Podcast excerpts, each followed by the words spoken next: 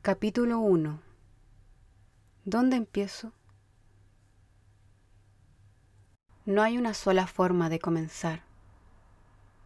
Siempre cuando des el primer paso hacia algo nuevo, será el camino para ti.